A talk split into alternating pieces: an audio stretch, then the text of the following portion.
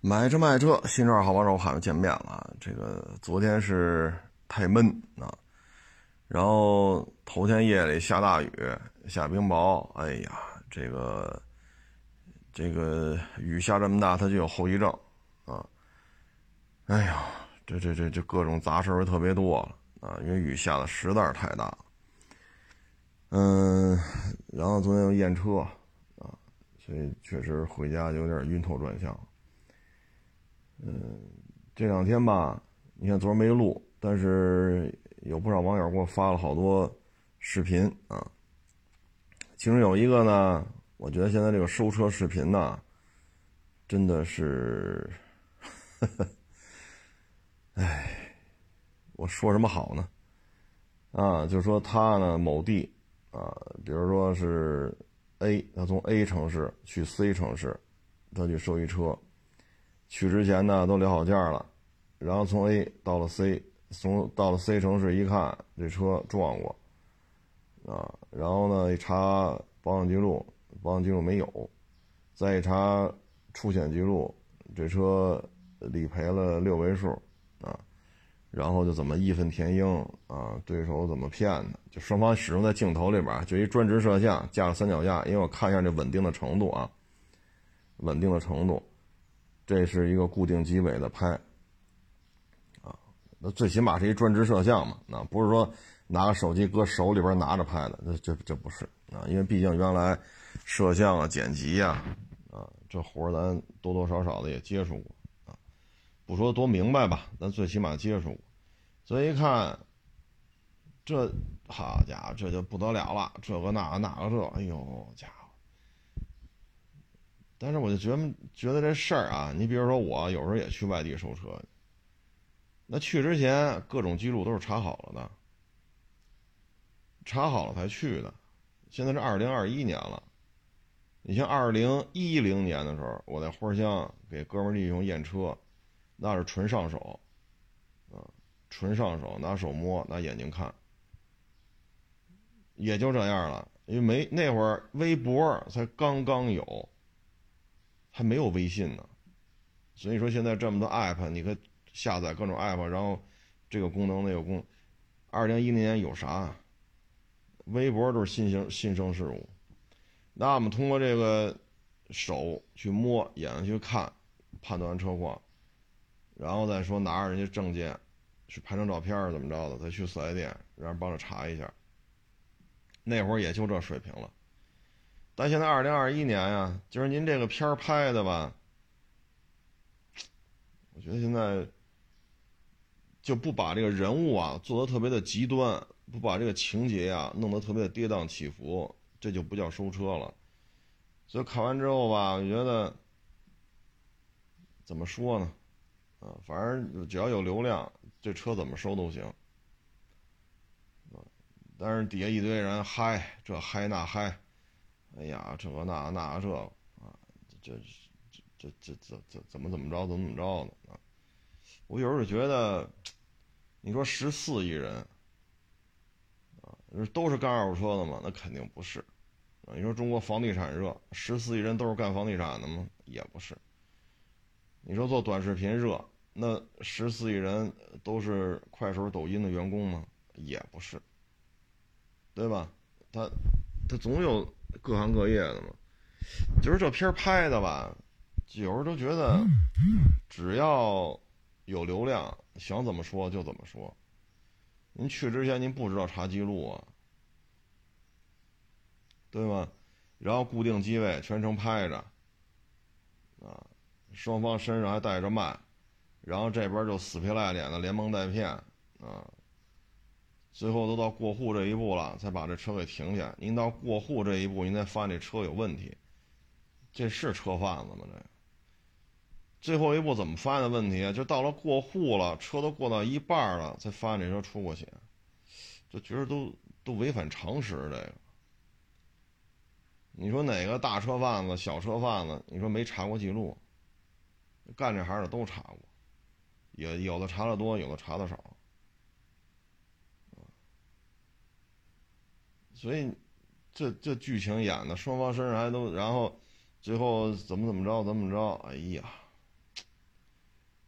这让我想起来啊，三四年前也是另外一同行，就这些同行啊，都跟我都加了微信。我们也不能说太明白，我们只是觉得流量现在已经是第一位的，只要有流量，怎么拍都行。三四年前也是一同行，嗯，是一第三方检测的啊，就写了篇文章，什么意思呢？就一二年的 A 六是卖几万来着？我也忘了，三四年前的事儿。一二年的 A 六就卖几万，说怎么会有这种事情呢？我一定要去看看去。然后就对方怎么套路他，怎么骗子，这得亏我去了。这我心里话了，我说这到今儿了，二零一二年长条灯的奥迪 A 六也不可能几万块钱卖啊。咱都干这行了，那何必呢？又要人家出路费，又要人家出检测费，又不能说不远万里吧？啊，不远千八百公里，然后自己挣着钱了，自己再写这么写这么篇文章，啊，怎么怎么去？揭露市场这个那，哎呀，我老天，有点意思。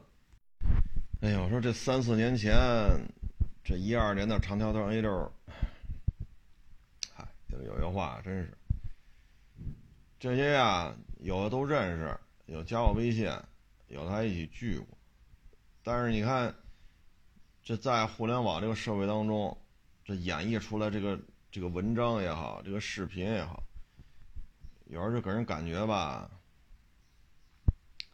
都屈才了，真的，都都都都屈才了，有的呢底下摄像还得拍拍爆这回，都是真的，这片拍都是真的。我操！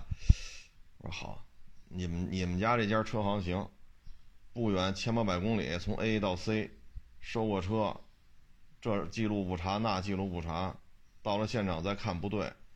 然后这么验验不出来，那么验验不出来，过户过一半了才发现，哦，你这不对呀，你理赔这么高啊，你理赔金额是车价的一半了都，你这不要了，啊，然后再发生各种纠纷、各种争执，最后忍辱负重，算了吧，我这人做事比较讲义气，这些这些怎么说仨瓜俩枣的事儿算了吧，还是好人多啊，一结尾一拔高。政治觉悟啊，啊，胸怀啊，大气啊，格局啊，这一拔高齐活。我这剧本写的，好家伙，这十四亿人呢，这这怎么说呢？这个，哎，还好几个网友还还还把这个视频发给我，还艾特我这个那那个这个，哎呀，我我也没好意思回，我回什么呀？你说这些都加上微信的，有的还聚过，有的还聊过。你让我说人家什么好？都是同行。你让我说什么好？我说对对对对对，那怎么着？干二手车的什么记录？这是二一二零二一年呀，这不是二零一零年呀。二零二一年了，这记录不查，那记录不查，咱就去收车去。闹呢，这是耍大刀呢，这是，啊，这就没意思了，啊，真的是没意思，就怎么怎么怎么弄得跟谍战片似的，啊，然后流量特别高，这个那那这，啊，唉，前两天啊，我就看是谁说来着，当然这话题比较严肃啊，就说这个美丽国。一直立志于啊，要让咱们通过沉迷于互联网的这一代年轻人，期他们期待咱们国家的年轻人通过互联网能够有所为，啊，说白了就是通过颜色怎么怎么着啊，你看这个叙利亚没弄成啊，什么埃及呀，啊，什么利比亚呀，啊这儿那儿什么。伊拉克这那好，乌克兰呀，哪哪都不放松，为什么呢？原来我也觉得，我操，一大傻子呀，那过得好好的，非让我们自己内斗。但是后来吧，那天看了也是一个，那真是老师级的了，啊，弦儿也很高，他就说嘛，十四亿当中，总有这么三四亿人看不明白，他没想明白这些事儿，思维比较简单，所以有些事情点火就着，啊，总有这么这么一个群体。我给大家举几个例子啊，你看前些年了，那不是抵制日本车吗？那不就一小伙子吗？拿了个锁车的锁，上来把那开卡罗拉还是开皇冠，就把那车给打了。现在打的那主颅内颅内受损，说话都说不利索。你说植物人吧，他没到那份儿上。你说你能去参加工作吗？他他什么活也干不了了，照着脑袋就一顿歇，给人歇成这样，颅内受损。你说打人这个，一问他。你什么目的？你打来打去，你想着你想过法律后果吗？没想过，得，想过没想过都不重要，重要的是这人现在丧失劳动能力了，反正比植物人强点他又死不了。这个医疗费用、康复费用，这就是一无底洞了，你赔吧，又赔不起。那那肯定你这是一重伤啊，这不是实际伤残了，这得往上排了。啊，你说高位截瘫是一级，那您这可能二级、三级，你这赔偿金额可高了去了，而且牵扯一个无法说拿出一个数就不会再增加了的医疗康复费用，拿不出来。啊，因为他活着，这费用就没完没了的在花。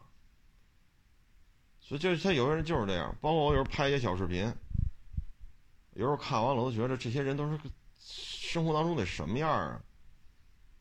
你比如说，我说英国首英国首都啊，什么英国首都巴黎郊区的口音啊，什么意大利意大利法语大学英文系中文肄业，我有时候拿着逗闷子，底下人就就接受不了，特别严肃的跟你说，意大利没有法语大学，意大利即使有法语大学，也不可能开英文系。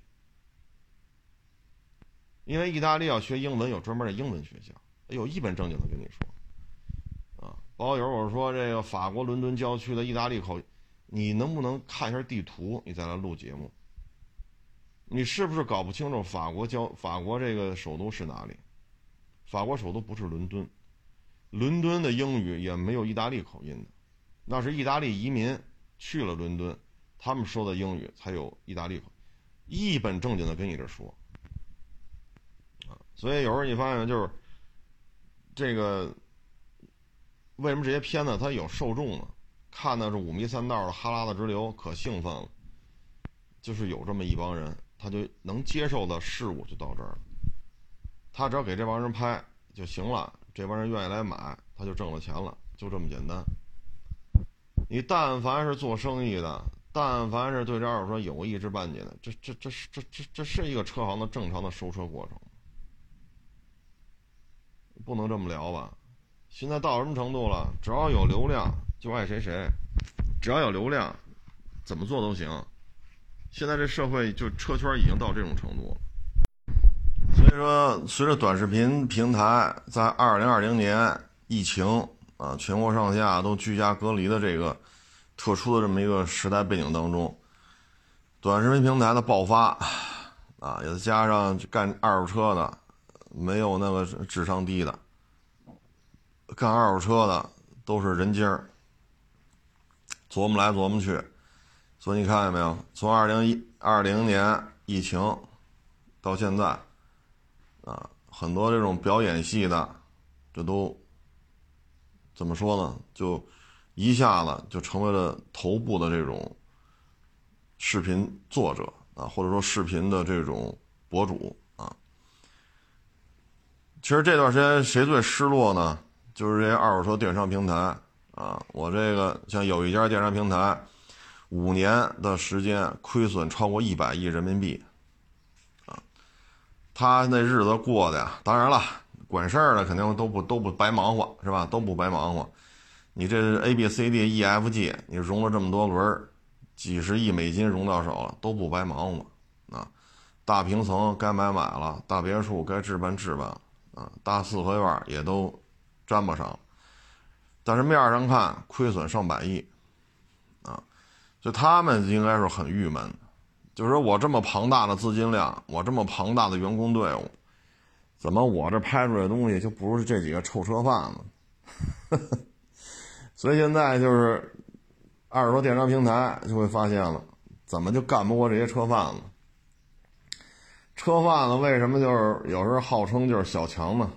啊，规模越小的。成本控制越低，啊，成本控制越低，沾吧几个车就能活，啊，你说你非弄一万平米店面，是吧？啊，当然一万平米有点多了，反正弄一个特别特别大的室内展厅，啊，一放放五六百辆、七八百辆车，啊，一雇人雇好几百口子，你这要盈利就很难了，因为什么呢？仅仅是跑冒滴漏，你就摁不住。就在你这儿干个两三年，手底下人都买房了，啊，公司账面并不正，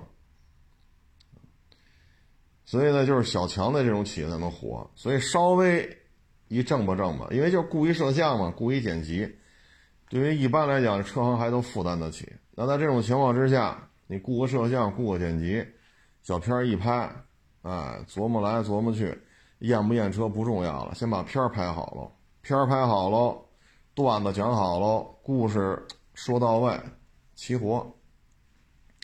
平台就喜欢这种跌宕起伏的剧情啊，就喜欢这种伸张正义啊，揭露黑幕啊，是同行接同行，同行接消费者，消费者接同行，是不是？只要你这一下就上来了啊，那就挣钱吧，到店量、客流量、咨询量，这呼啦啦、呼啦啦，这就起来了。起来之后就干吧，不就完了吗？可能原来一个月卖十个车，呼啦啦一弄，一个月二十个了，呼啦啦再一弄，一个月行了，二三十个车一个月，这吃香的喝辣的了，齐了，本身就小本买卖嘛，是不是？但是你作为一个大平台来讲，谁来当这主持人啊？这个副总裁有自己看上的。那个副总裁有自己家亲戚，都想当这主持人，谁来啊？这剧本怎么写呀？你这个剧本是否展现了我司的这种雄厚的资金实力、雄厚的技术实力？你的这个片子的剧本当中是否展现了我司目前啊这个上市也好，还是说即将上？你是否展示了我司的相关的内容？你展示不了，这就不行。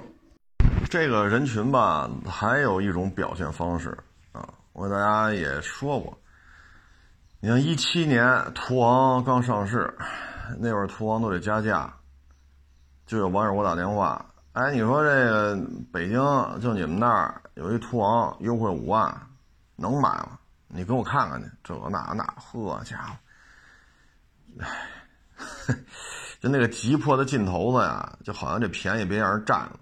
因为四 S 店一七年那会儿途昂加价。这还优惠五万，这便宜不能让人知道啊，是不是？那赶紧的呀，过这村没这店了。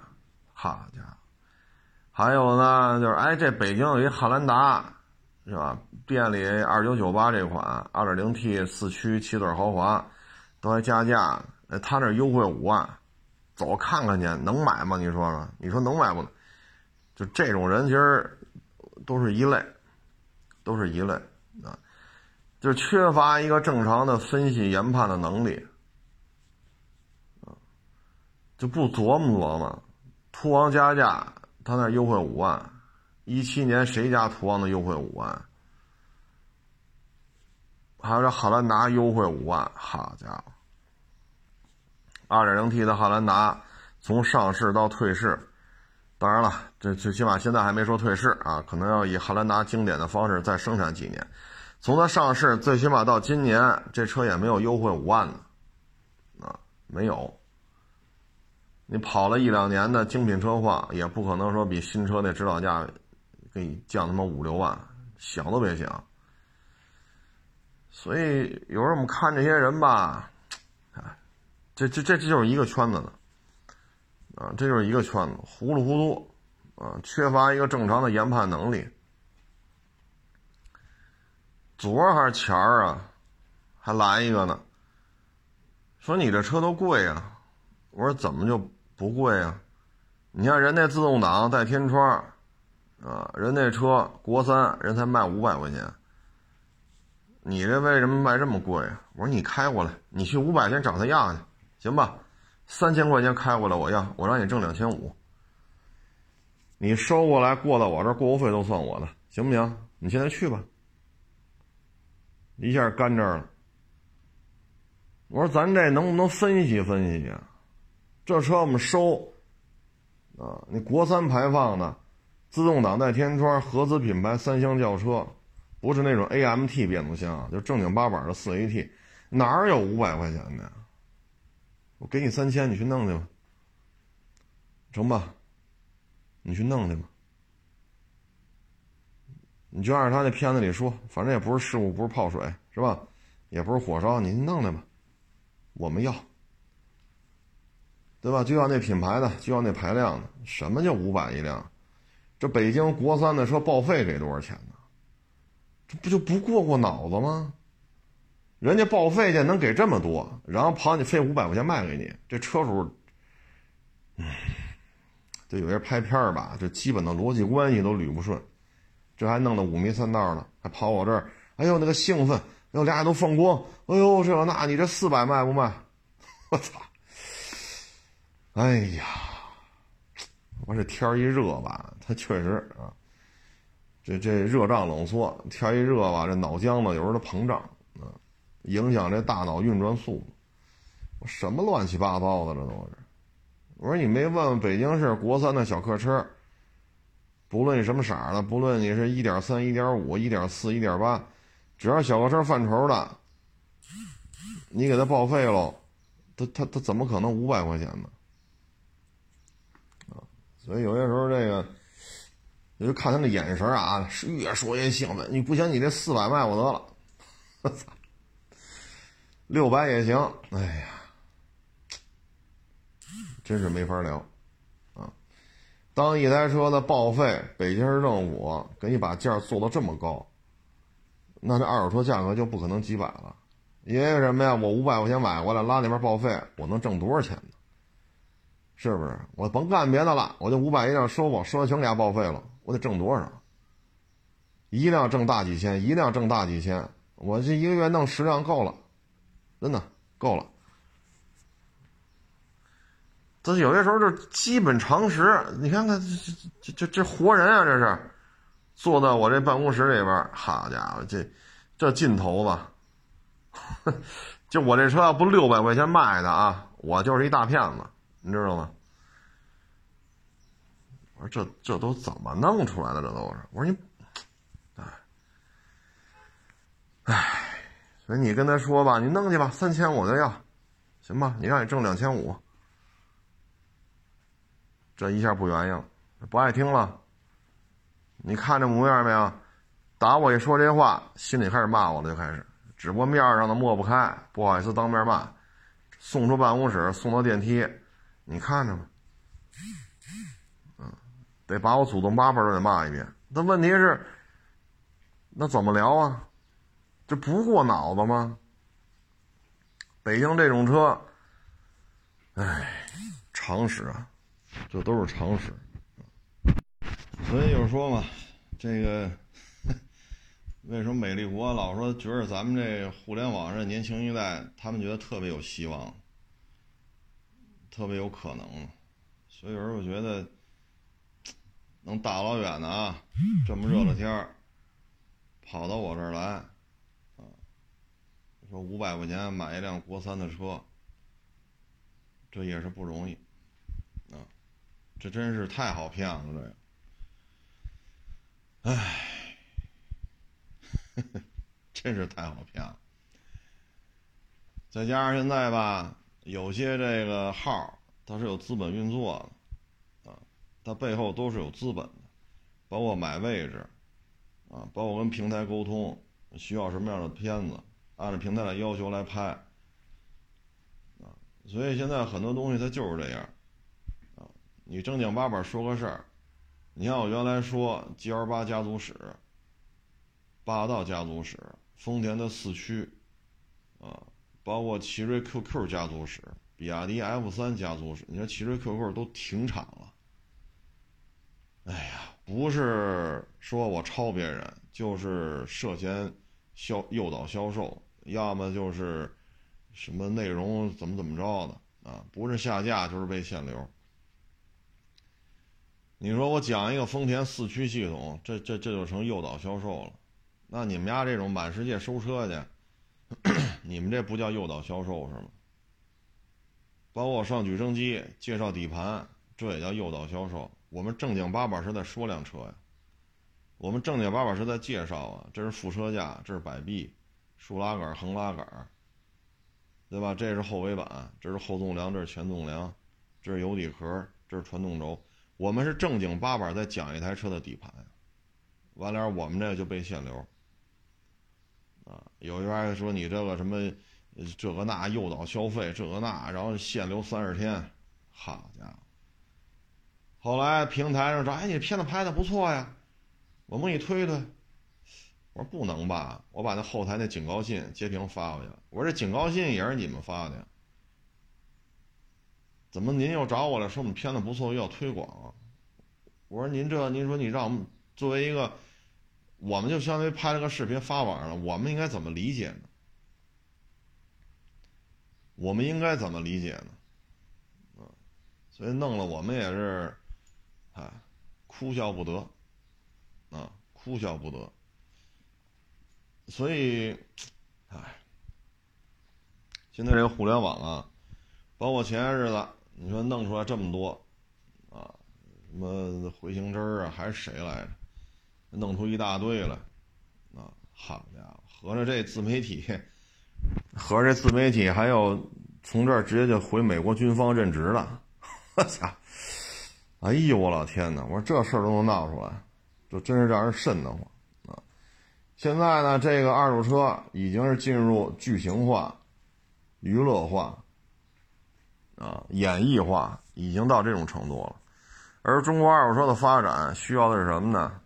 车况，啊，你把车况要说清楚，说你不明白没关系，你能明白哪儿你说哪儿就完了。这是中国二手车发展的压舱石，而不是说天天在那演，啊，天天跟那演，固定机位拍摄，那人就明目张胆骗你，从头骗到尾，到最后了，一直骗骗到最后，哎呀，咱就这么说啊，骗子一旦说被曝光了。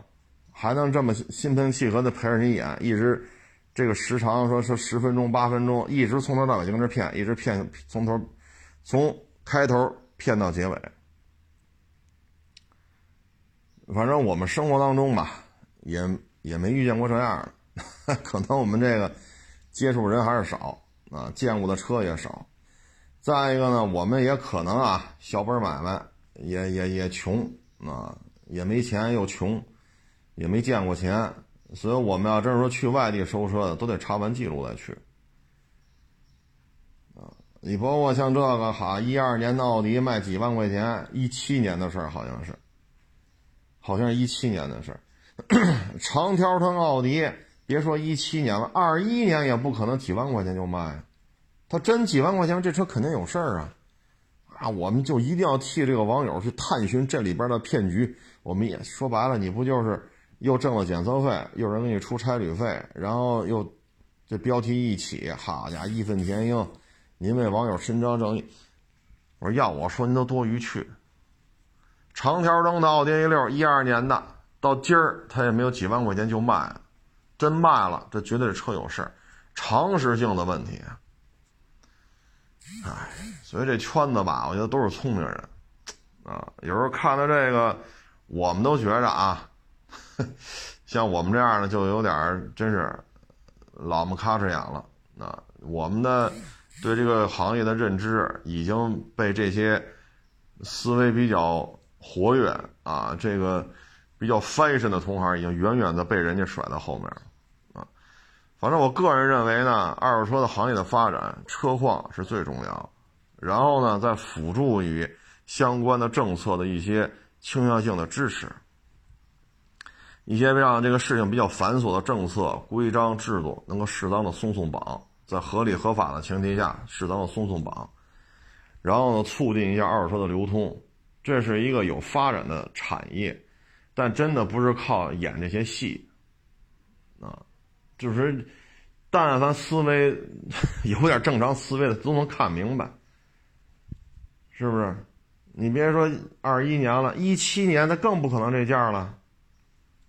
五年车龄的，你要一七年的话，这不就相当于五年车龄吗？是不是？怎么可能几万块钱呢？五年车龄的 A 六，那你得是一点零 T 手动挡的了，对吧？所以这里边啊，其实这种风气啊，之前就有，之前就有。然后呢，到现在短视频这么一演绎啊，这这这段子拍的呀就没边儿了，啊，这段子拍的就没边儿了。啊现在我感觉就是因为干这行嘛，都是聪明人，啊，包括你看，这他出现在那家店里边，说点什么事儿，一定要带上那家店的 logo，为什么呢？因为他流量高，哎，他说一些二手车的事儿吧，他必须是另外一家店的 logo，为什么呢？替人家拉点流量，哎，所以你说这，哎，所以这个行业吧。哎我觉得都这个，他们以现在这状态去中戏、北影要去面试去，应该都能过，啊，这个演技都是没得说，啊，真是没得说，一个一个的，你看吧，细皮嫩肉的，啊，那皮肤白净净的，啊，我拍片子，很多网友说我喝多了，那是喝多了吗？大太阳底下一干干一天，你他妈还白净净的？那不扯淡吗？你大太阳底下你晒三天，你不用你晒一天，你试试。第二天你你再上班，你们单位肯定说你晒黑了。细皮嫩肉的，好家伙，拍个片子这，哎呦，还还还那穿着打扮，我说这衣服是出来验车的吗？昨天不是弄那车吗？回家脱了裤子。我们家来说，那膝盖是怎么了？这都红了。我不是验车吗？车低，车重心低，所以你这检查时候就得跪在跪在这水泥地上给人验，所以膝盖就肿了，红肿红肿的。我说这个行业需要什么呀？需要的是是，反正现在就已经这样了啊！这网上十四亿人，不是说都上网，但咱们国家有十四亿人。总有这么几亿人就这样，啊，就包括这些一七年途昂优惠五万的，包括汉兰达优惠五万的，这总你总能遇见这些，啊，有些骗术呢，我们就不在节目里说，我怕什么呢？有些人心眼比较活泛，我在这把这骗术一一、二、三、四我都说的明明白白的，他照着这来。但是我们在生活当中，包括来来我店里聊天的这些网友，我跟他说这些骗术，你看见没？层出不穷，说白了就是骗子都不够用，你太好蒙了，真是太好蒙了，啊！哎，反正十四亿人的好处就是什么呢？这个这世界很大啊，你怎么着都能。沾吧沾吧，啊，只要你自己愿意干，怎么着都能沾吧沾吧，啊，只要你成本别弄太高，啊，只要你别说扎着钱干，啊，说你你这店里边一共五百万的车，你这五百万的车，好家伙，四百万都是借来的钱，你只要别这么干，啊，看车呢别老走眼，还都凑还都能活着，哎，这就是这圈子。还艾特我这个那个那个这个，哎呀，这我们说什么好呢？这个呀，舞台就这么大，啊，谁愿意上面演来都行，啊，但是呢，我觉得啊，就这片子从头到尾都是假的，啊，或者装疯卖傻，然后表现出来自己多么这没意思，啊，真的是没意思。啊，最后呢，你再这么下去，就给人感觉二手车行业吧，就全都是戏精了，全都是戏精，给人的感觉就是这行业水更深。因为他琢磨琢磨，就发现你这片子不对呀。那你们这帮天天上首页的，这玩意儿说的是实话。本身对这行业啊，负面的评价就特别的多。天天就搁这，就像原来似的，也有这二手车，这现在也是大 V 啊。你偷拍人汽修厂的弄这事故车去，人汽修厂跟你不干了啊，也拍出来。那要这么说啊，你要是跟人汽修厂说好了，在这演。啊，然后你偷拍，然后汽修厂轰你这，那你不就是拿一个事先演好的东西骗我们的吗？骗这些观众。如果你确实是偷拍了，那你这也不合适吧？人汽修厂修了这么多车，你随随便便拍，你征得车主的同意了吗？这车现在修理权放在汽修厂，你是没跟人打招呼啊？上来就拍，那您平时您平时都怎么办事啊？有仇吗？这汽修厂整过你吗？坑过你吗？无冤无仇的跑上这曝光去，那您这买卖怎么做起来的？所以有些事儿吧，哎，这这个圈子呀，真是看的我们也是，哎，说有的加着微信，啊，有的见过面还聊过天儿。所以有些时候，我觉得这这这同行之间打交道吧，都犯嘀咕，尤其是有点粉丝的，你都不知道找你来他要干什么，他是不是又要偷拍个什么片子呀？这个那个，回来又把自己拔高了，你都不知道他要要要要要干什么啊？因为这天一门除了睡觉啊，一睁眼就是怎么有流量，怎么有点赞，怎么能上首页。所以你说同行要过去一见面，哎，那车那纵梁，它那个原厂那焊口是这样的，他那减震器座，他那封装是这么封的。大家原来聚一块还聊聊这个，啊，哪种车好卖，哪种车不好卖。这车的封装是这样，那台车那焊口是那样，这台车那个胶是这么大，大家没啥聚全聊聊这个。你现在你看看，我这流量不行啊，不行上我这拍了，给我带点流量，多少钱？都这个。所以你才会出现什么呢？我在这讲这些家族史，G L 八家族史、霸道家族史、陆巡家族史、丰田的四驱，啊，包括 G L K 家族史，包括我我拍这些东西说这些东西，然后包括君越家族史啊，然后就说这个被限流、被警告。哎，反正也赖我啊，我也有责任，因为你发什么后台老提示你，你要上热搜吗？多少钱？今儿加粉一万，加一万个粉丝打七折。这后台老说这个，咱不是穷吗？咱不是一分钱都不掏吗？是不是？所以你被限流、被警告，有些时候被删除，也正常，啊，也正常。毕竟人家的地盘嘛。但是我老觉得，粉丝靠买，点赞靠买，这挺没意思的，啊，挺没意思。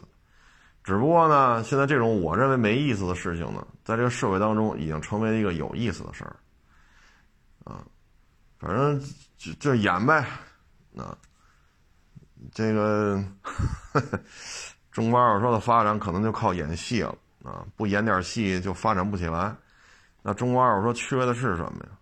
中国二手车缺的是车况的检查，能不能有更高段位的检查方法、检查设备、检查的技能？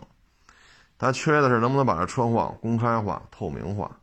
中国二手车的发展缺的是这些，啊，缺的是这些。我不知道像德国、美国、日本，像这些二手车也好，汽车工业也好，比较发达的国家，他们的二手车是不是也靠演戏？我不知道是不是也这样，啊，我也看了一些在那边华人拍的一些片子。就是看看车聊聊天就完了，没有这么多复杂的，没有这么多花里胡哨的东西，当然，咱们这边真是聪明人，真是太多了。说这直播吧，我这手机里边加了一个人，我都不知道什么时候加上的啊。嗯，我看了一下，是二零一七年加的我微信，啊，然后问了一大堆车的事儿，好家伙，嗯。然后一七年下半年就不愿意了。现在我一看，好家伙，专门做直播的，做到什么程度呢？就是保流量，啊，保在线人数，啊，什么加外挂，啊，然后人那厉害，啊，人家手机一面墙，得拿贵的装，啊，得拿贵的装，啊，也就是人家有上百个手机。点赞呀，互动啊，啊，然后保证你一场直播能挣多少钱呀？这个那，操！哎，所以这东西一沾互联网吧，真的是越来越少，假的是越来越多啊！哎，这就不管他了，反正这身体状态，反正能干多长时间干多长时间吧，啊，干不动就不干，人家一个一个细皮嫩肉。啊咱们这个不是指甲劈了，就手指头手指头有有倒刺儿、有划伤，要么这膝盖跪的回家都是红的啊，感觉不是一世界了。这两天呢，又有一个摩托车的一个展览会开了啊，看的我还真是挺高兴的，因为什么呢？大排量机器又多了啊。北京这个摩博会的时候呢，一个是。钱江幺二零零三缸的，一个春风幺二五零俩缸的，嗯，然后还有其他也比较火的车啊，钱江那是叫什么来着？追七百还是叫什么枭七百来着？然后春风八百啊，就是 KTM 那个，相当于连锅端了，然后春风又重新塑造了一下。这回呢，西安这个吧，首先四缸机出来了，啊，就是这个叫奔达吧，实际排气量六百八，四缸机，这是国内第二台四缸机，它的价格还真不高，那个复古车是不到四万，巡航车是四万多，分高低配，高低配呢最主要区别就是高低功，六个呃六百八四缸机，功率和扭矩不一样。高功低功差距也不是太大，所以呢，它要是四缸机六百八十毫升，它要卖三万大四万多，这个应该是把黄龙，黄龙六百，这在国内啊多少年了，唯一一个批量发售的六四缸摩托车，黄龙六百就会把它价格打下来，因为黄龙六百这个真的是要比它贵很多。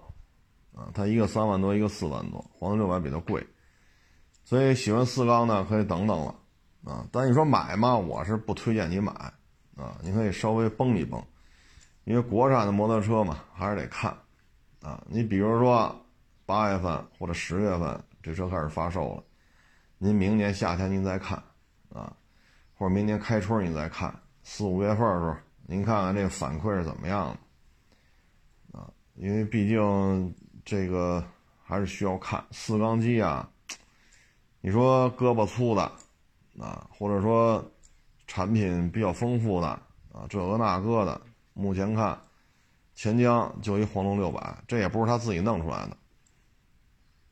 春风两轮摩托车这圈子里边，到现在也没有死缸。你说这龙鑫是吧？什么奥古斯塔、宝马、本田。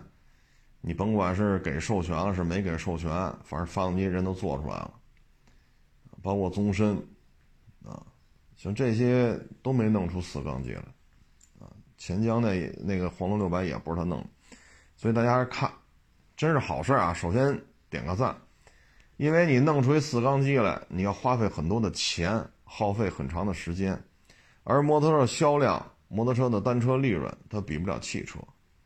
啊所以这个确实不容易，啊，首先就给这个奔达吧，给这个主意上得点个赞，不容易。嗯，但是具体买嘛，等发售半年以后吧。嗯，再一个就是高金，高金出了一个幺二零零 V 二，然后那个车的照片也出来了，是一个类似于哈雷的这么一种巡航车，啊，尺码也不老小，毕竟排量在这儿，一点二嘛。啊，按汽车讲，按汽车论论，反正就1.2排量，V2，啊，高金呢也算是，嗯，比较抠细节吧，啊，最起码目前看是这样。他呢跟这个其他的一些网红呢什么这的跟那不太一样，因为什么呢？高金也好，奔达也好，这些企业虽然还在国内自主品牌还算不上一线。但是呢，它确实自己在倒腾发动机，这个就很不容易。你像龙芯那五百双缸水冷，其实照着本田五百来的，不少于十家主机厂都在采购他们家的发动机。也就是说，你连自己发动机都没有。但是最起码高金，最起码这个奔达人自己还有发动机，啊，所以这就是本质上的区别。未来呢？我觉得咱不好说啊，说一定要说自己能倒腾出发动机来就一定能活下去，说那些发动机全外购就活不下去，咱不能这么说。但是倒腾不出来发动机的，靠采购攒车过日子，肯定未来不太乐观。你能自己把发动机倒腾出来，你的未来肯定是比较乐观。我觉得这话这么说比较合适。嗯，高金现在国内主打的可能就是那五百。啊现在又上一幺二零零，所以二零二二年将是中国自主品牌大排量摩托车的一个爆发期。到明年这个时候，春风的、钱江的、高金的、奔达的，啊，包括这个宗申后边也有八百，大概是八百毫升的这个排量，包括龙芯也有公升级的，啊，明年。二零二二年八百毫升以上的自主品牌摩托车会很多啊，而且确实都是一些一线主机厂在做啊。最起码明年你可以买到春风，你可以买到钱江，这俩都是一点二以上的，实际排气量啊都超过幺二零零了，这是好事儿啊，这是好事儿。哎呀，不像我们小的时候，你说那铃木王，长呃济济南轻骑铃木。G S 幺二五嘛，盘刹、电启动、铝轮，这车要有这三样，哎呦喂，这就了不得了啊！那现在一看，好家伙，这这还叫事儿吗？但是你在九几年，我们看这车，那就跟看见一怎么说呢？就看一劳斯那感觉。你明白这意思吗？说你骑一圈，就跟好家伙，我这开了两千万的加长限量版大劳斯，就那劲头子了。现在这摩托车发展真是蛮快，所以这次西安这个吧，就让我们见识到了二线梯队的大牌摩托啊，所以真是蛮幸福的。而且呢，像这个奔达这车吧，坐高还不高，坐高还不到七百啊，所以这跟您身高身低啊，身材高身材低，个儿高个儿矮关系不太大啊。你不像有些 ADV 啊，说坐高八百多。很多这网上，这骑不了啊！这一上去俩脚尖儿都够不着地，脚尖儿够地车就得歪着，一旦持不住，哭嚓，车就摔了，所以没法买。那这个呢，不到七百，这基本上都能够腿都能那脚丫都能着着地啊。这也是考虑咱们国家这个国情了啊。说这摩托车吧，这个也是有网友给我发一链接，看完之后吧，我觉得。这可能就是心态的问题，这个心态啊，就有点类似于刚才说那波啊，包括跑我店里边说这国三的车六百、五百，能不能卖的？这应该是一拨人一个思维方式。这是一什么事儿呢？是一条路修路，然后呢，占道左半边就是摩托车这个方向，它靠右嘛，它这半边没事儿。对向车道那半边人拿桩桶封起来了，不让进，啊，正搁那刨那个柏油呢。然后这个路虎呢，就从他像逆行呗，因为桩桶都封路了嘛，两边都有人指挥，不让往里开，这半边刨呢，啊，正刨这路呢。那就借道行驶呗，这不是很常见吗？而且路也不窄，人这个大路虎啊，就贴着桩桶开，这摩托车呢就顶上人家了，顶到什么程度呢？轱辘和这车啊，就差几厘米。这不是把这大路虎给逼逼停了吗？那大路虎下来问：“您这要干嘛呀？这是撞上了吗？还是怎么着？”你给我倒回去，这是我们这条车道，你给我倒回去。你这逆行，你知道吗？这个那个。后来路虎讲话：“这不是修路吗？这路中间有桩桶，那半边刨呢。人家前这路两边都有这个市政的，拿着旗子做指挥，不让往里开，那不行。你堵着我路了。好在路虎讲话：“我贴着桩桶开呀，这车到这个右侧路肩还就两米多宽呢。你一摩托车你能过呀？汽车都错过去了，你摩你两轮摩托车为什么过不去呢？那不行，我就要给你曝光，这个那那这，你给我倒过去。人那开路虎的呀，二话没说，行行行，我们给你倒过去。上车开着路虎就倒过去，来您过吧。这个呢，就是很常见的一种现象，啊，就是脑袋上别一摄像，别一个行车记录仪，啊，这就是 很常见的。我给举个例子啊，上个月微博上不有一主吗？上传了一段十二分钟的视频，说一个特斯拉是怎么怎么着了。后来呢，这十二分钟这视频就炸了窝了。为什么呢？他在这十二分钟视频当中，这个摩托车的这个驾驶员违章不下十次，逆行，来回压实线，来回并线，走右转弯车道直行，走自行车道超车，啊，等等等等等等，这就是什么呢？自己做的怎么样不重要，一门心思就给别人曝光。我也后来我也看了那个视频底下，就是摩托车非让路虎倒车，底下所有人的评论都是一个意见，就是这骑摩托车的太丢人了，真的是太丢人了。第一，这条路没有说是单行线，也就是说一上一下都是正常的。第二是路政部门把这路给封了，刨这半边路，人家前面有人指挥，不让往里开，就让你走逆行。第三，人家紧贴着中间这桩桶，右边还有大概两米宽，汽车都能过，摩托车过不去。第四，人家不跟你争执，人家也不骂你，你让人倒好嘞，我不跟你争执，人倒过去了。这摩托车趾高气扬的，趾高气扬的，所以这视频一发出来，底下玩摩托车的都在说，这人真给骑摩托车的丢脸，你不是没事找事儿吗？你这不是没事找事儿吗？啊，就是老想抓一些机动车违章的，然后来证明不是就摩托车有违章。你要禁摩，你就得把汽机动车禁了。就是思维方式就是这样。那最后人家路虎给你倒回去了，自己下得来台吗？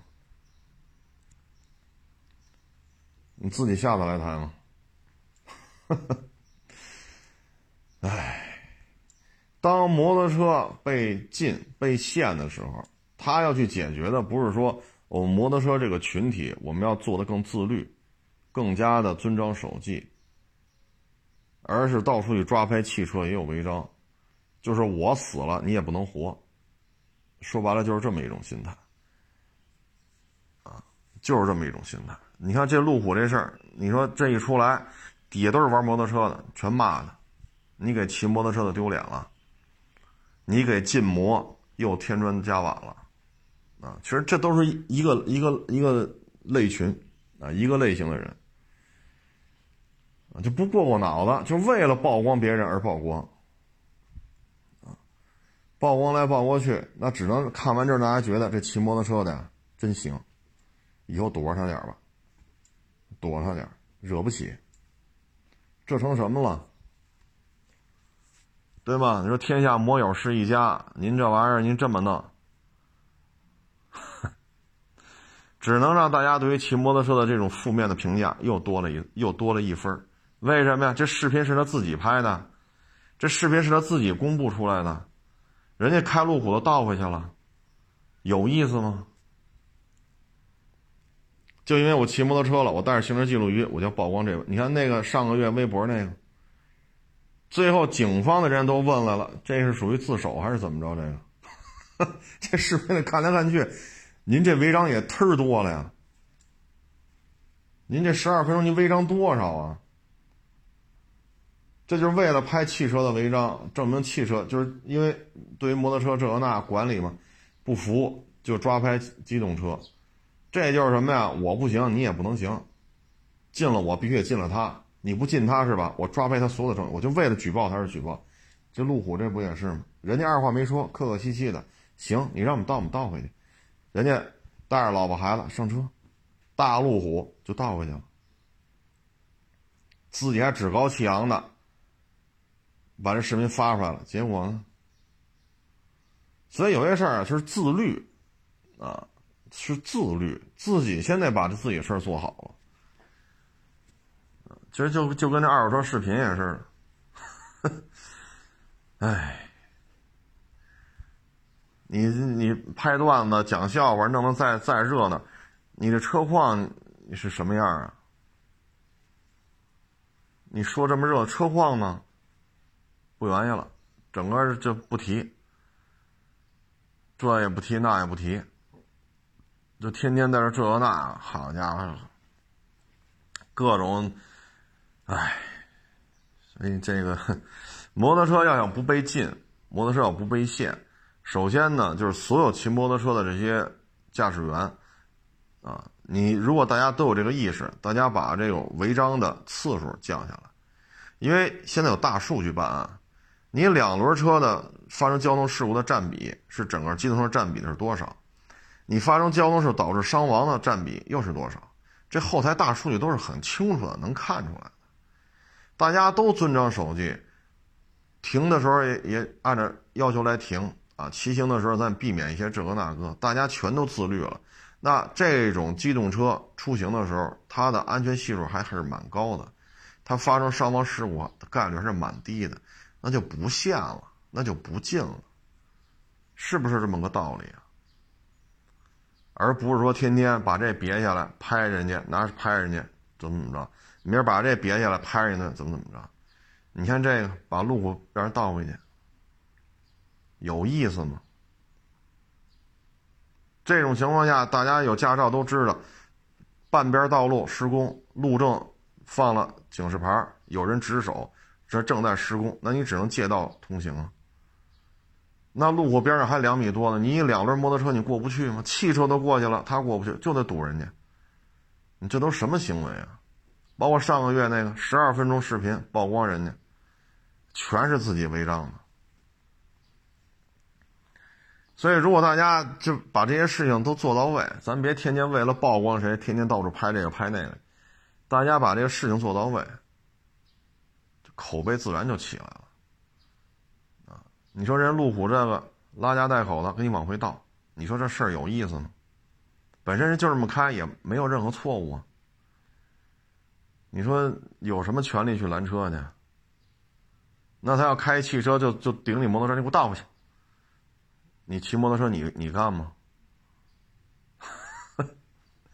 是不是？将心比心，你干吗？你肯定又把人曝光了，就上网。我这带着记录仪怎么怎么着？那人家也没说什么，所以我只能说这开路虎的这个车主啊，人家还是蛮有涵养的，也不骂人，也不跟你较劲，人倒回去。但是你就你说这视频发出来，这真是减分项。所以摩托车工业的发展离不开这些愿意倒腾发动机的主机厂，真的是投入大量的资金、人力、物力，默默无闻，没个几年的功夫弄不明白。这不是说好咱煮面条，从和面 到切，然后下锅再煮，再打个卤，这一俩钟头搞定了。这比弄面条复杂多了啊。哎，所以这个咱不说奔达过去这个怎么怎么着吧，反正奔达现在这个劲头呢，得点个赞。车怎么样不知道啊，真真是不知道。我也建议大家，这个像这种车上市过半年再说啊。说这个吃吃面条这事儿吧，这个有两个网友给我发了两个两段，都是做鸡蛋灌饼的。看完之后，我也是挺感慨。其中一个呢，是因为单位效益不好，自己呢人到中年了，啊，也快四十了。你说辞职创业吧，房贷车贷，老婆孩子，老人也身体也，是吧？岁数在这儿呢，他也不敢辞职，但是效益确实也不好，收入不高，那怎么办呢？下了班卖鸡蛋灌饼去吧。辛辛苦苦卖了二十多天吧，挣了一千七百多块钱。哎呀，他讲这这不行，这个这鸡蛋灌饼我也别干了，我卖三四个小时，我在家还得准备好几个小时。一家子跟我忙，最后挣一千七百多，不干了，啊，不干了。谁说卖鸡蛋灌饼一月挣好几万？然后呢，另外一段视频呢是国贸，北京的国贸，大家也知道，那国贸，哈，这是吧？高收入的人还是比较多的，啊。然后呢，就采访国贸那一门脸房，就说他这鸡蛋灌饼怎么怎么样。人这个门脸房呢，每天的房租是合到一千，也不大啊，大概也就是二十平米一小门脸房，一个月的房租合到每天是一千多。然后早上呢，早上是雇六个人，啊，做鸡蛋灌饼，做烤肠，卖豆浆啊，然后再卖点这个，呃，煮老玉米。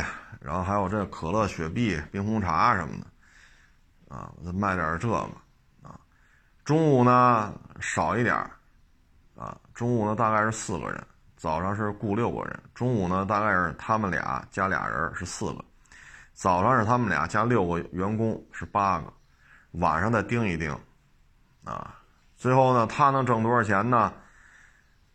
这六个人每个人每个月五千，啊。等于这六个人的工资就合到三万，然后房租呢是三万多，再加上水电费，差差不多，再加上一些损耗吧，不到七万，啊，嗯，其实像这种吧，首先呢，人在国贸练摊这个呢，看他这介绍啊，他干了二十多年了，啊，等于十几岁的时候来北京。就在国贸这边做什么鸡蛋灌饼啊，啊油条啊包子，就一直做这些东西。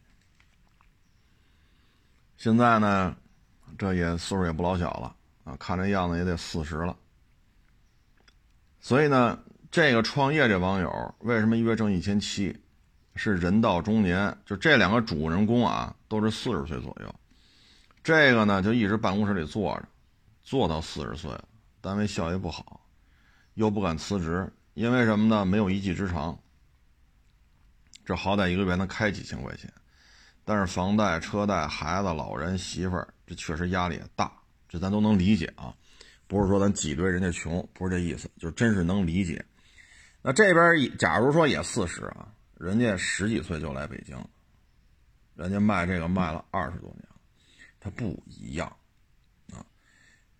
嗯，你说他一个月挣个三万、四万、五万，我觉得都正常，啊，因为他一个早上就能卖将近一千个鸡蛋灌饼，就是一早上啊，排大队都，所以他早上需要八个人，六个是雇的，他们两口子俩人，一共八个人，早上四点来钟就来，啊，这早高峰，你别看就一早上，干六个小时。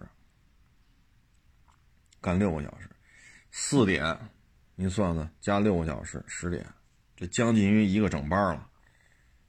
咱们一天才八小时工作制嘛，人一早上就干六个小时，然后中午再盯着点啊，下午晚上什么的，就是员工帮着卖点就完了。他这一早上就将近一千个鸡蛋灌饼，不算中午，不算晚上，他这店是从早开到晚的。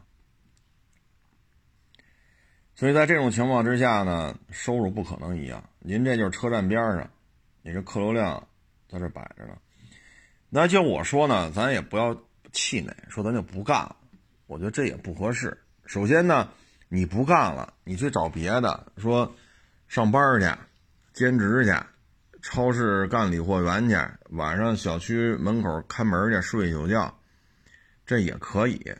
但是呢，鸡蛋灌饼。还是应该再练练，因为什么呢？鸡蛋灌饼的发展空间跟你去超市干旅货员，跟你去小区门口当保安，这个发展空间不一样。鸡蛋灌饼，咱不说三万五万啊，能在国贸地区干这个的，那都不是一般人。啊，因为投入就投了好几十万开这个店，这不是一般人。那咱就是说，一个月挣八千做鸡蛋灌饼，有没有这种可能性？有。咱别说一月挣五万，那确实离咱有点远。咱一月挣八千，这是可以的。啊，因为以他这收入，一个月就挣四五千，现在上班，那你一月能挣八千呢？这不就比上班挣的多了吗？就可以考虑不干了。所以呢，还是应该坚持。作为一个什么都不懂的人，贸然进入了鸡蛋灌饼这个行业，然后第一个月挣了一千七八，我觉得已经很 OK 了。我还以为第一个月得赔呢，啊，结果看第一个月还挣了。所以呢，就是还是应该得坚持，不要放弃。首先呢，你投入的并不多，一个鸡蛋灌饼这么一个摊儿，当然国贸那几十万人房租占大头啊，房租占大头，咱不就是推一车吗？就咱这成本。我往多了说，三千块钱，啊，还是应该坚持下来，还是应该坚持下来。平时呢，你说晚上卖四个小时，家里还得帮你忙活两三个小时、三四个小时，这都正常，啊，不是说你像我开二手车行，我就到店才工作，一出这店门我就不工作吗？不是，每天也得干到夜里十二点甚至一点，每天都得干到这个会儿。所以在这种情况之下呢，你说，我觉得没有说，除非像他现在这工作，上班来下班走，平时不操心，上班也不操心，因为企业效益不行。你想操心，没有什么事儿需要你费劲的，因为没有活干，所以还是应该坚持下去啊！你也许下个月就过两千了，啊，也许再坚持几个月呢，可能挣两千多了，啊，到那时候可能你该琢磨了，哎呀，我也租一小门脸吧。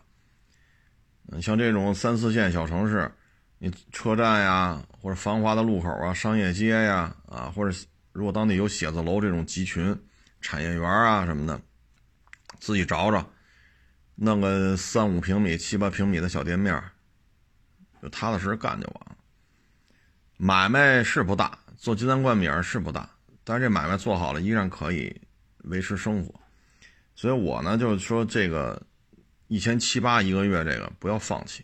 第一个月还能挣点这不挺好吗？你说累，那能不累吗？你说干什么不累？您说干什么不累？昨儿回家的膝盖都是红的，你说能不累吗？衣服也是馊的，多热呀！昨天是不是下完雨了？闷，好家伙，这这没有容易的啊。你晚上干四个钟头，这最起码不是大中午干四个钟头吧？所以还是应该坚持。咱就不奢望了，说咱也是国贸开个二十平米卖鸡蛋灌，咱不奢望。一个月挣个七八千、八九千也行啊。所以我劝这网友呢，就是不要放弃啊。放弃的话，确实就比较麻烦了，比较可惜啊。因为还是那句话。做鸡蛋灌饼它的发展空间要大于你去这超市做理货员，要大于你去小区门口当保安。说做晚班行，晚八早八，对吧？值班室里边待着，愿意趴着眯瞪，反正无所谓。反正有业主出来进去的，你得盯着。这些工作的职业发展空间不如他现在干这一个月鸡蛋灌饼发展空间大。啊咱不能说一天到晚九八五二幺幺清华北大是吧？什么人大附啊，什么哈佛大学、牛津大学，咱不能天天都这个。那学校里不是全地球的人都去那儿上的，那学校他也承受不了。绝大部分人还是过着平凡的生活。鸡蛋灌饼就是平凡生活当中投资比较少、收入还算可以的这么一个方向啊。他那个也确实也挺有特点的，那你烤肠。味道也不错，啊，他的鸡蛋灌饼最后那控油也是蛮有水平的，不是说弄张烙饼，两边一煎，稍微煎点嘎巴的，把中间扒拉碎了，往里倒个鸡蛋，然后啪啪来回煎，行了，掉定嘎巴的就出，不是，啊，不是，所以还是应该去多学习、多看。啊，任何一个夕阳产业当中，人家也有做大做强的；任何一个朝阳产业当中，那也有赔的。好家伙，连裤衩袜子都穿不上，也有。啊，也有。你像白色家电，现在基本上没有人跟咱们竞争了，就这么几个品牌了。海尔啊，格力啊，美的呀，你还有别人进军白色家电吗？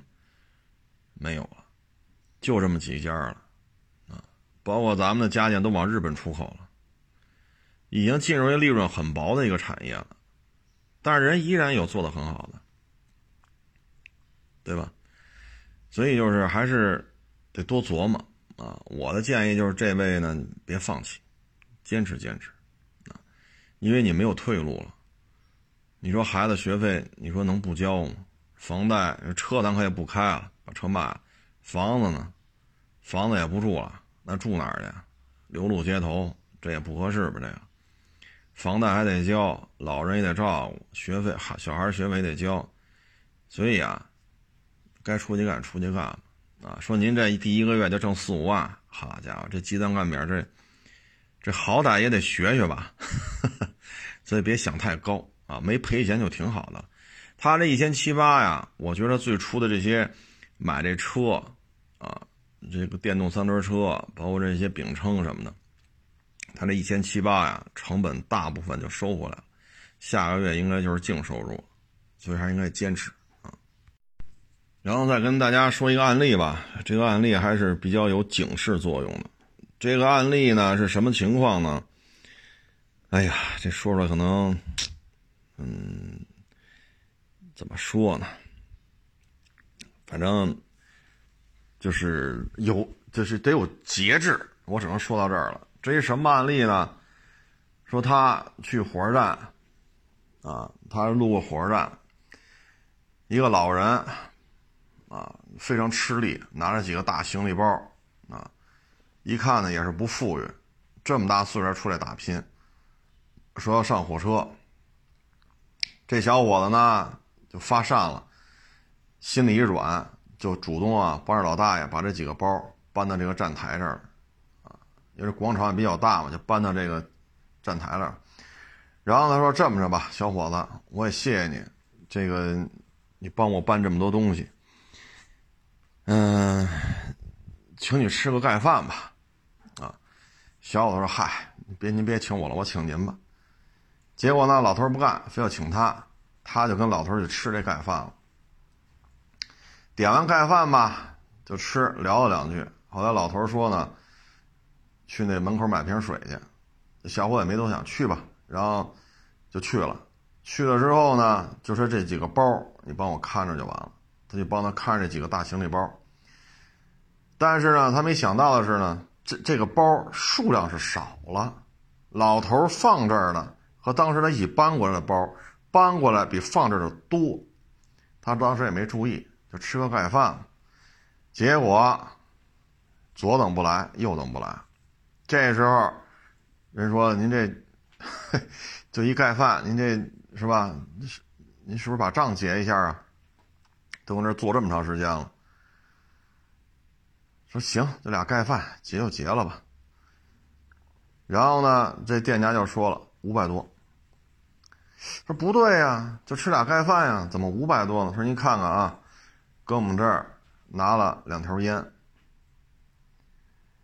搁我们这儿拿了两条烟，这两条烟就五百多，然后再加您这俩盖饭，得，再一看这行李一打开，里边全是破烂啊，全是破烂破衣服，啊，里边塞点砖头，东西也不值钱呢。那这时候你要不结账，那店家肯定不干，人家要报警。你要跟店家再发生一些冲突，这就更麻烦啊。所以就是提醒各位呢，就是为什么说有节制呢？说陌生环境下对陌生人提供帮助，点到为止。我帮你了，帮你搬过来，就搬，搬到这儿，各自安好就完了，不要再往下怎么怎么着了，因为你不清楚。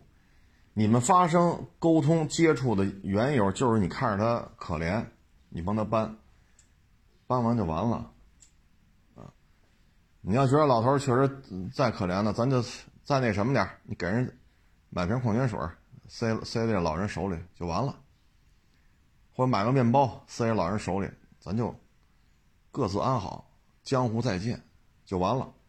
这一下，啊，在最后一调监控，你搬的时候是这么多包，啊，你搬的时候是这么多包。但是你进饭店的时候，你发现他拿进来的包没有这么多，没有这么多，啊，他把别的包放在别的桌那儿，你没看见。他走的时候从别的桌那儿把这包拿走了，留下来是破烂。唉，所以有些时候这个爱心啊，也真是得有节制，啊，也不能说管天管地的。萍水相逢就是萍水相逢，啊，不要牵，不要再牵扯别的了，啊，你包括你说这个，现在少多了啊，头几年这北京街头还能见着呢，漂漂亮亮的，啊，利利索索小姑娘小伙子，哎呀，大哥，你给十块钱吧，我都饿三天了，我这，我得买买碗面去。或者你给我五块钱吧，我得买面包。我这不行了，这个那，哎呀，现在少多了，啊，像这种情况啊，就拉倒吧，啊，就拉倒吧。社会救助体系还是比较完善的，啊，而且现在你说都有手机，啊，都有联系方式，你要手机都被偷了，你找派出所，对吧？你你上派出所报案去，你说什么都没了。你接您电话，给我们家里打个电话，警察都接你，这你放心。你说你身无分文都被偷了，你上派出所，派出所肯定给你打电话。你说打吧，警察肯定给你打。你是谁谁的亲属吗？你认识不认识他？东西都丢了，像咱们派出所了，什么都没有了。你们是接他一趟了还是怎么着？警察肯定会给你把这个环节给给你办了。你说你真吃不上饭了，真是。警察也得管你顿饭，这你放心，啊，管你管你口水喝，这没问题，啊。所以说，有时候爱心啊，适可而止。这二年北京街头像这样的少了，少了啊。给各位给各位做这分享呢，就是什么呢？一旦你出这种情况了，不要跑，啊，不要跑，你要跑了，你这个就是事儿了。然后呢？等警察来，反正饭是你们俩人吃的，那老头找不着就得找你，反正你们俩人都吃了。至于说那烟怎么算，反正是你们俩一起进来的，那你不拿钱肯定是不行，啊，这你千万别跑，千万不要跟这个饭馆的人发生冲突，你叮当五四踹人两脚，给人俩大板砖什么的，然后你撒丫子跑了，完了，性质全变了。所以各位呢，就是平时生活当中吧。一定要注意，你包括坐火车，啊，你能帮我看一下包吗？我上趟厕所，千万别管，千万别管，啊，你就说看不了，看不了，他挂机扔你边上了，你走，他一走你也走，你俩同时离开，有的是座，没座没座我站着，啊，这包千万别给他看，因为什么呢？谁也不认识谁。你在候车室里边，时不时会遇见这，你能帮我看一下包吗？不能。他啪把包往你一扔，扭头就走，你也扭头就走，往哪边走都行，只要别在包里待着，躲得远远的，同时走。啊，因为什么呢？有些诈骗也好，有些纠纷也好，这就是一局。啊，这就是一局。包括前二年，你开黑车那边开黑车呢，还没有什么网约车呢，开黑车。也出现这个，啊，也出现这个，带着你这那那一天给你三百包你车，呵，倍儿高兴。今儿明儿后，哎呦，我这活肥嘿，每天出去就是找这聊事儿，找那聊事儿，跟这吃饭，这还落三百块钱，这开车活儿很轻松嘛，是不是？然后又带你去了，你还跟这儿挺高兴的，人家走了。走了之后，今儿找你来了，你把钱结一下。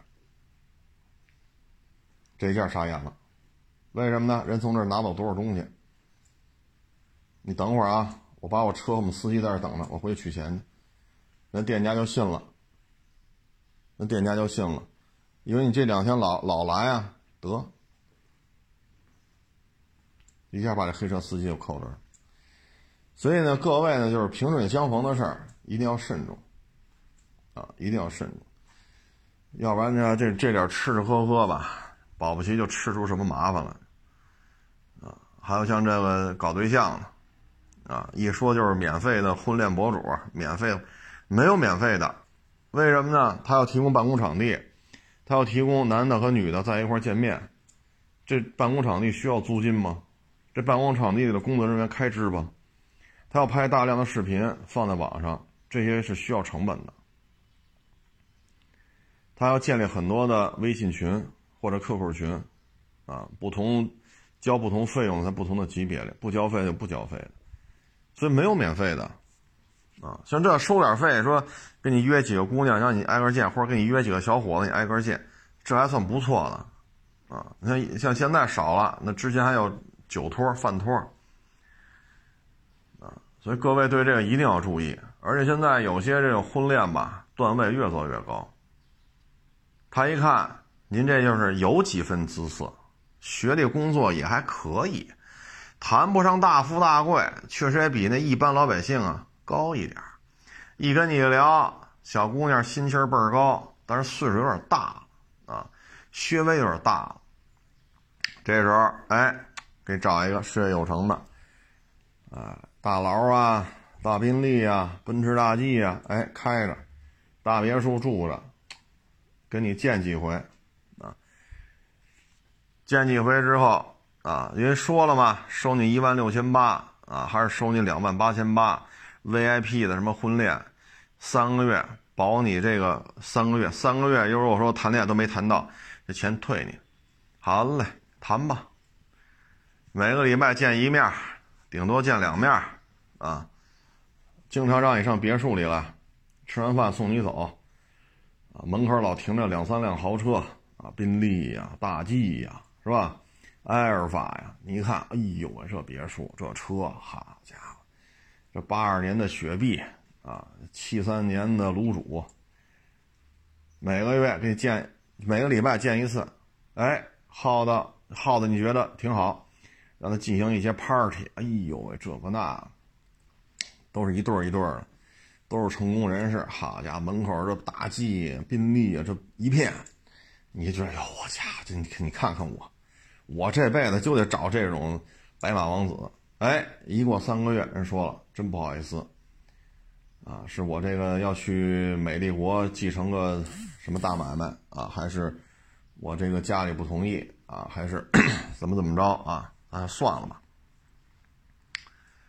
同时呢，这一个大别墅，可能周一周五跟你聊，周二周六跟别人聊，他这一个礼拜，他可能这一个男的要同时跟三到四个女的在这儿见面。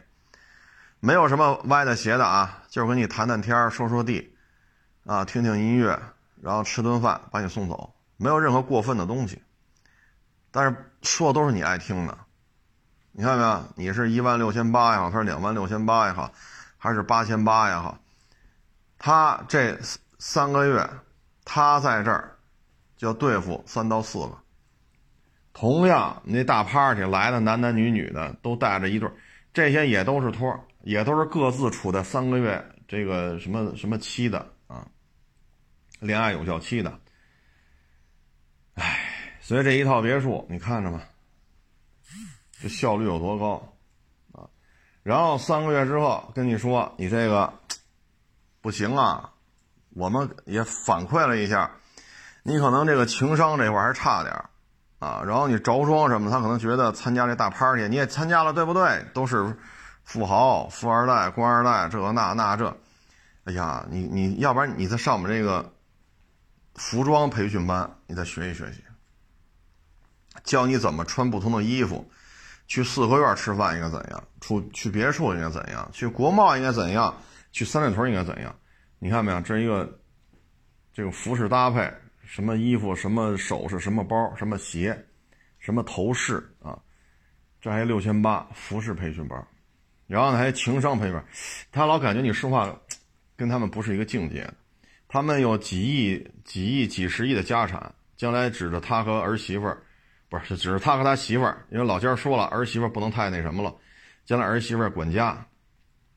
啊，这么几十亿的家产，你管家管得了吗？所以得上一个情商培训班，这边还有一个资本培训。你看这六千八，那八千，得嘞，你就算被他吃上。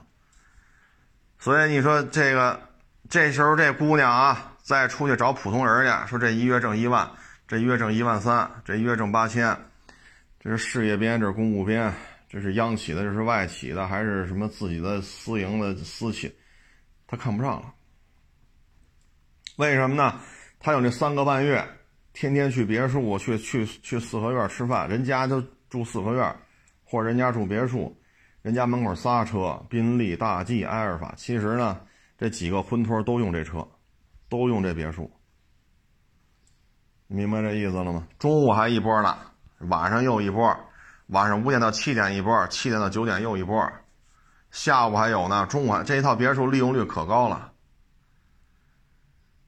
他已经认为他接触到了上层社会，他再也瞧不上这些普通的这些人了。